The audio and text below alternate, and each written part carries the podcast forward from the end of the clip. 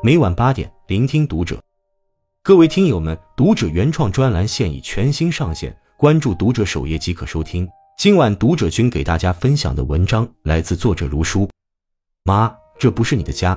儿子对母亲说的这番话，戳中了很多中国家庭矛盾的根源。关注读者新媒体，一起成为更好的读者。妈，前些日子和你打电话，你在电话里头说你退休了，赋闲在家无事可做，想来我这住一段时间。听到这个消息后，我和小梦都很开心。你来的那天，小梦怕你认不得路，还专门请假去接你。上周我出差一周，刚回到家，坐下没多久，你后脚就跑来问我，你平时跟小梦是怎么生活的？我听出了你的话外音，问发生了什么事，结果你只是说小梦还不懂得怎么当一个好妻子。为此，我专门和你还有小梦谈了很久，总算知道发生了什么。我写这封信就是想告诉你，妈，这是我的家，不是你的家。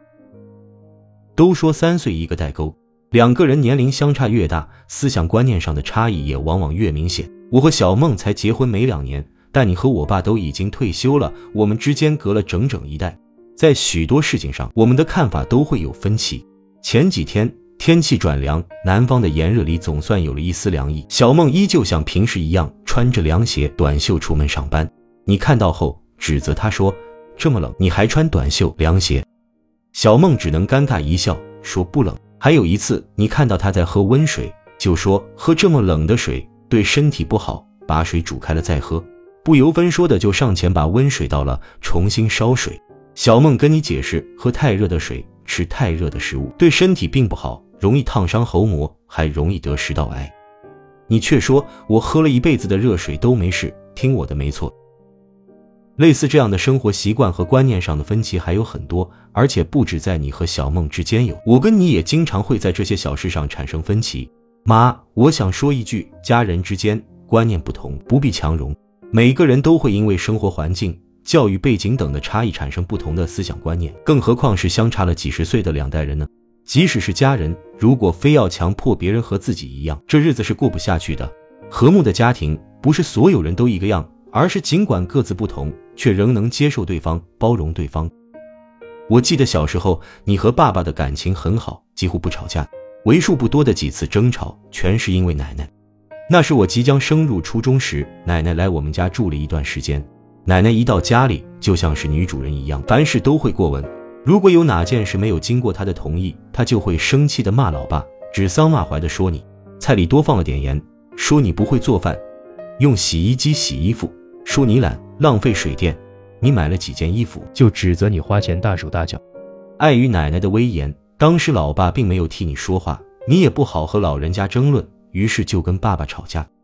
小时候我不懂为什么会发生这种事，但后来我明白了，一个家庭里只能有一个女主人，而且这个人应该是妻子，而不是婆婆。妈，你是过来人，对此最有体会。我不想重蹈覆辙，我希望你能理解我。结婚之前，作为儿子，你是家里的女主人；结婚之后，作为丈夫，我的妻子才是不可撼动的女主人。心理学家曾奇峰说，夫妻关系是家庭的定海神针，所以在我心里。小梦才是这个新家庭的核心，而不是你。妈，我出差回来后，你每餐都会夹菜，做的都是我喜欢吃的，尽管最后吃不完都剩了。家里的卫生，你三天一小扫，五天一大扫，家里一尘不染，看着确实舒心。就连家里的保姆都感慨她要失业了。每天早上我还睡眼惺忪，你已经起来做早餐了。我说下楼买点吃的就行，你说外面的不如自家做的好吃，你的手艺确实没得说。你来之后，我又胖了几斤。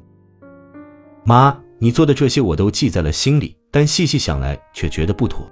我已经是一个成家立业的人了，你也工作几十年，光荣退休了，我不需要你来当保姆，照顾我的饮食起居，你也没必要再围着孩子转。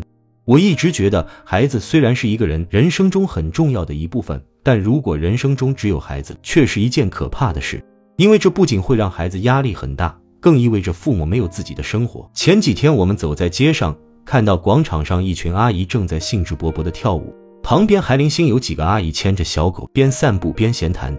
你一直看着他们，我看向你的那一瞬间，突然觉得这种每天照顾儿子、指点儿媳的日子并不是你想要的。我记得你以前总说。退休之后想出去旅游，想学交际舞，想养一条狗。那时我小，你需要花时间照顾我。后来你工作忙，你没空做想做的事。有钱有闲，还能做自己喜欢的事，是人生最幸福的状态。现在你退休了，你也该好好享受退休生活了。作家林兰曾说过一句话：最好的关系是亲近的保持距离。在我看来，婆婆和儿媳、父母与子女之间的关系都是如此。想要减少冲突并相处愉快，就需要亲近的保持距离，互相关心，却不过分干涉对方的生活。妈，也许你会觉得你才是我最亲近的人，小梦只是外人，我不该这么向着她。但是陪我面对人生的风雨，与我一起过完这辈子的是我的妻子，我护着她是天经地义的事。愚孝并不可取，我不想当一个愚孝之人。每一段母子关系，在孩子结婚后都该破碎一次，重建一次，破碎过往的依赖，重建亲近又不越界的关系。婚姻是夫妻之间的事，最忌讳的就是有第三个人介入，无论这个人是谁。妈，你和老爸组建了家庭，我现在也和小梦组建了家庭，希望你能理解儿子维护家庭的苦心。下个月，老爸也要过来了，我给你们都报了团，去你一直想去的北欧，好好享受退休后的二人世界吧。祝你们旅游愉快。关注读者，感恩遇见。